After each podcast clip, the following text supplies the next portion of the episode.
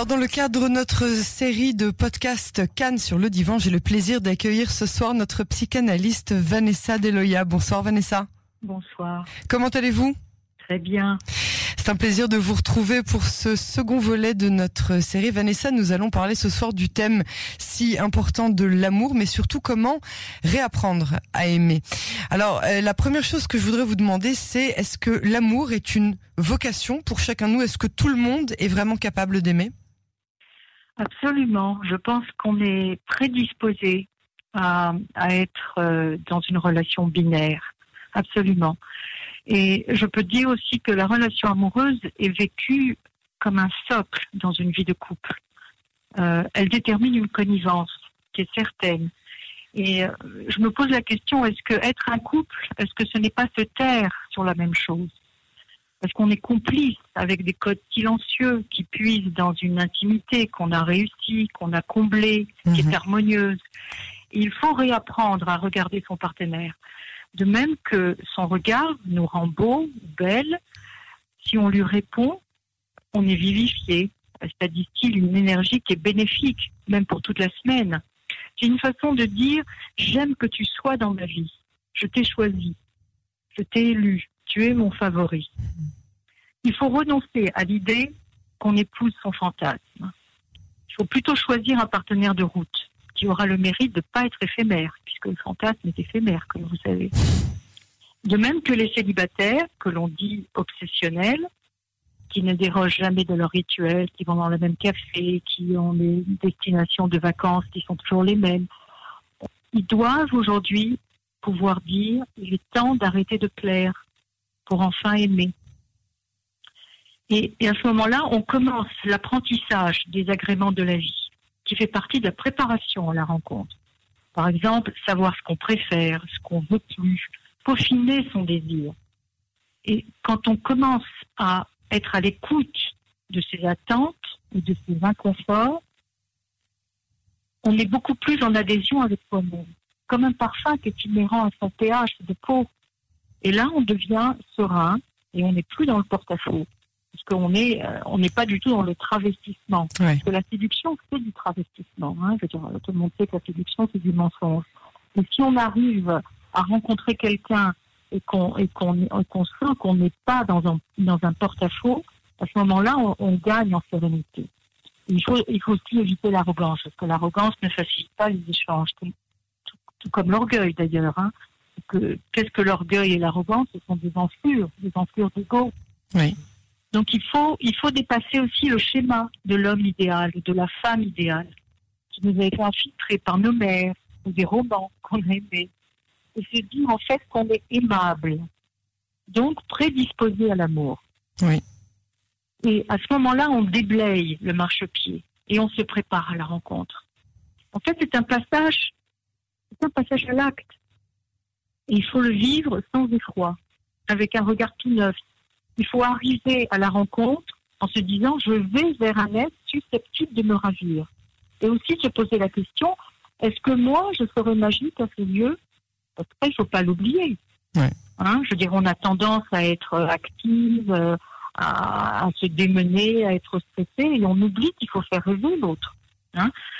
Et il faut revenir justement à- au titre de la chanson de François Verdi. Je ne sais pas si vous vous souvenez, euh, Yael. Étonnez-moi, Benoît. Vous vous souvenez de cette chanson? Laquelle? Étonnez-moi, Benoît, Ah oui. de vous avoir fait perdre la tête, Benoît. Vous vous rappelez pas de ça? Si, si, absolument. Absolument. Une belle chanson. Et en fait, euh, il faut choisir presque des, des hommes ou des femmes qui ont une, mal- une maladresse, mais une maladresse touchante. Parce que les techniciens de l'amour, euh, qu'est-ce que sont, qui sont les techniciens de l'amour? Ce sont des donjons ils sont dans, une errance. Donc c'est pas pas les partenaires qu'il faut choisir. Et ce qui est important quand on rencontre l'autre, c'est c'est de pouvoir l'envisager, de se dire est-ce que j'ai envie de voyager avec lui? Est-ce que j'ai envie de me réveiller à, à ses côtés? Est-ce que je serai nostalgique quand il sera absent? Est-ce que je voudrais souhaiter sa fréquence, la fréquence de sa présence? Donc, l'état amoureux, c'est une échappée belle ou une belle échappée. Hein, et et- et c'est une échappée pour s'extraire des rugosités. Donc, il faut arriver à la conclusion que le ravissement de la sensualité, c'est une réponse à notre vie prosaïque. On est d'accord là-dessus. Et le psychanalyste Lacan avait très bien défini le malentendu entre l'homme et la femme. Sa formule disait L'amour consiste à donner ce qu'on n'a pas à quelqu'un qui n'en veut pas. Alors, justement, comment est-ce qu'on peut faire pour euh, trouver une vraie réciprocité? Alors, pour, je, je, voudrais d'abord euh, euh, définir, expliquer un peu ce que Lacan disait quand, quand il disait ça, parce qu'il y a beaucoup de négatifs, hein, quand il dit l'amour consiste à donner ce qu'on n'a pas à quelqu'un qui n'en veut pas. Cette définition met en relief la création de quelque chose qui n'existait pas avant la rencontre et que l'on invente ensemble sur le terrain. Sur le terrain. On crée du viable. Et là, je pense à l'écrivain Hulbeck, hein, qui désignait dans son livre la possibilité du Nil. Donc finalement, ça n'est rien d'autre que la possibilité du Nil. Alors, je reprends votre question. Vous, vous parlez de comment fait-on s'il n'y a, pas de réciprocité? Non, bah, pour, pour obtenir de la réciprocité. Ah bah alors pour obtenir la, la réciprocité, ce qui est important, c'est de choisir euh, le bon casting. Hein Parce que parfois, on choisit un partenaire et il évolue pas dans le sens qu'on souhaiterait, ou il évolue en parallèle de nous. Et c'est là où il nous échappe. Hein Donc, et, à ce moment-là, je veux dire, bon, moi je suis pour le shalom bait. Hein, je pense qu'il y a beaucoup de divorces qui sont prématurés. Donc il faut, il faut faire une thérapie de couple. Et il faut réajuster.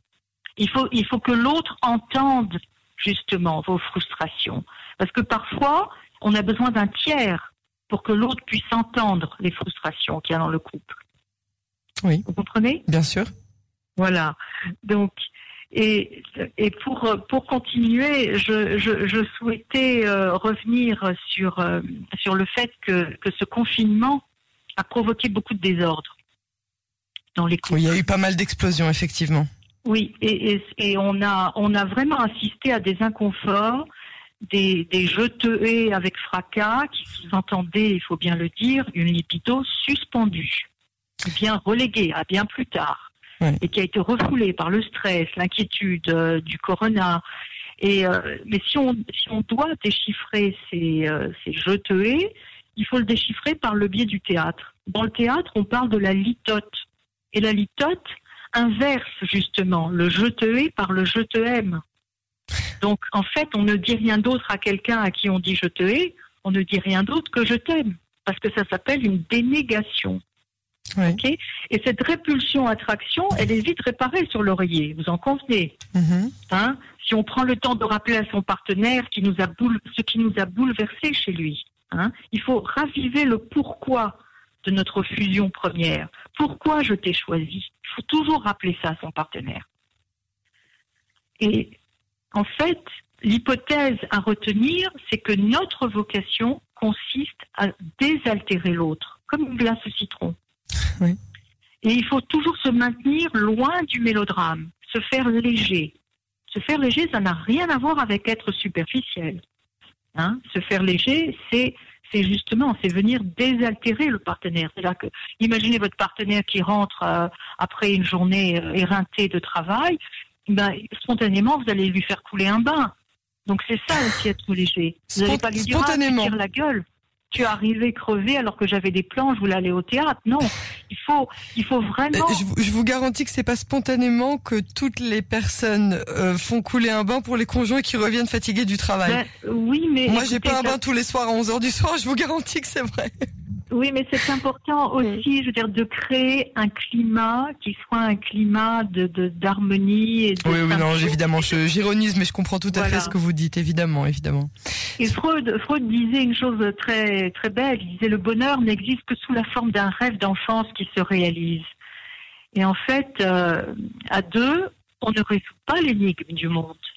On tente juste d'adoucir le réel en y égrenant des moments de grâce pour, pour traverser les saisons avec sourire ou enthousiasme. C'est quand même mieux. Oui, absolument. Et, ce qu'il faut retenir de, de ça, c'est qu'on ne se résigne pas à ne plus aimer. Et qu'il ne faut surtout pas se résigner à ne plus aimer. Parce que c'est une pulsion de vie. Hein, c'est, je veux dire, vous, vous connaissez C'est obligatoire? Ah bah, et on, on, est, on est quand même dans un fonctionnement d'Eros Senatos. Hein. Je veux mmh. dire, c'est, c'est le flux et le reflux. Sinon, la, vie serait terne. Je veux dire, si on n'a pas, si on n'a pas un amoureux ou une amoureuse. Je, je sais pas. J'ai rencontré récemment deux personnes qui ne se connaissent pas d'ailleurs, qui se, qui, n'aiment personne et qui sont seules par choix et qui m'ont annoncé que le jour où ils ont compris qu'ils n'étaient pas heureux dans une relation à deux et qu'ils euh, n'étaient ni homosexuels ni lesbiennes, euh, depuis ce jour-là, ils étaient très bien tout seuls. Ça, ça, ça s'appelle de l'ascétisme, mais c'est, mais il y a, y a quelque chose de très sec, de très déshydraté dans ce genre d'attitude. Ouais. Et, euh, et, en général, ça donne des gens très parcimonieux. C'est un manque de générosité totale. Bon, alors je vous ai coupé, euh, je suis désolée Vanessa, mais alors euh, vous, vous, étiez en, en, train de nous parler donc que, que bon, quand même, l'humain est fait pour être dans un couple, dans, dans une relation amoureuse, pour avoir de l'amour autour de lui. Mhm, absolument, parce que ça, ramène du chaud. Alors qu'est-ce qu'on fait pour, pour guérir de ces mauvaises relations amoureuses, celles qui n'ont pas marché, euh, ou bien celles qui ont été séparées par le deuil, ou bien celles qui ont été euh, séparées par la force des choses? Qu'est-ce qu'on fait quand on veut guérir? Comment est-ce qu'on peut faire le deuil d'une relation amoureuse? Alors je crois qu'on peut guérir d'un amour perdu, d'un divorce ou d'un deuil parce que il arrive dans il arrive dans un parcours qu'un être aimé soit détourné par une autre euh, un autre homme ou une autre femme que ou que ou qu'il soit kidnappé par la mort. Et en fait seul le temps cicatrise. Euh, mais il y a aussi un processus de deuil à entamer. Et la thérapie participe de cet accompagnement. Oui. la vie est faite de relais hein, ça il faut pas l'oublier. On est la vie est faite de, de chapitres de cycles. Et l'essentiel c'est de pointer nos fêlures afin d'éviter les répétitions, parce que ce sont les répétitions finalement qui nous rendent compulsifs. Oui. Et, et, ce qu'il faut, c'est avoir l'honnêteté de repasser le film de notre histoire qui a été avortée et de faire le bilan. Après quoi, qu'est-ce qu'on fait? Ben, On rebondit avec plus de clarté. On a articulé ce qui nous est arrivé et c'est seulement au travers de ce déchiffrage qu'on pourra fermer le tiroir. Et là, on est prédisposé à faire une place vacante à un autre destinataire. Très bien. Euh, si on est euh, bon dans, dans l'esprit qu'on a fait une place vacante euh, pour quelqu'un, ou alors on décide de rester avec cette personne, comment est-ce qu'on peut réussir à continuer d'aimer la même personne en, en lui pardonnant?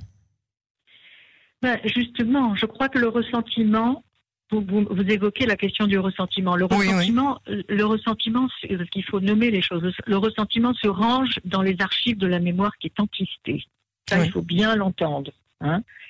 Et finalement, euh, qui sommes-nous pour être si implacables, Yael Il est nécessaire qu'on revienne à une rectitude d'âme.